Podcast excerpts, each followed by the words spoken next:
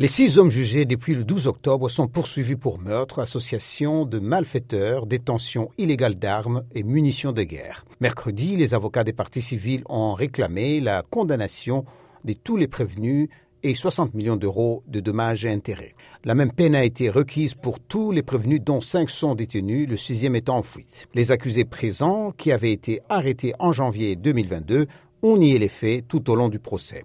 Les trois hommes avaient été tués par balle après être tombés dans une embuscade aux abords du parc national de Virunga, dans la province du Nord Kivu. La peine capitale est souvent requise et prononcée en RDC dans des affaires de sécurité nationale, mais elle n'est plus appliquée depuis 20 ans et est systématiquement commuée en prison à perpétuité. Les plaidoiries de la défense sont prévues samedi et le jugement devrait ensuite être mis en délibéré.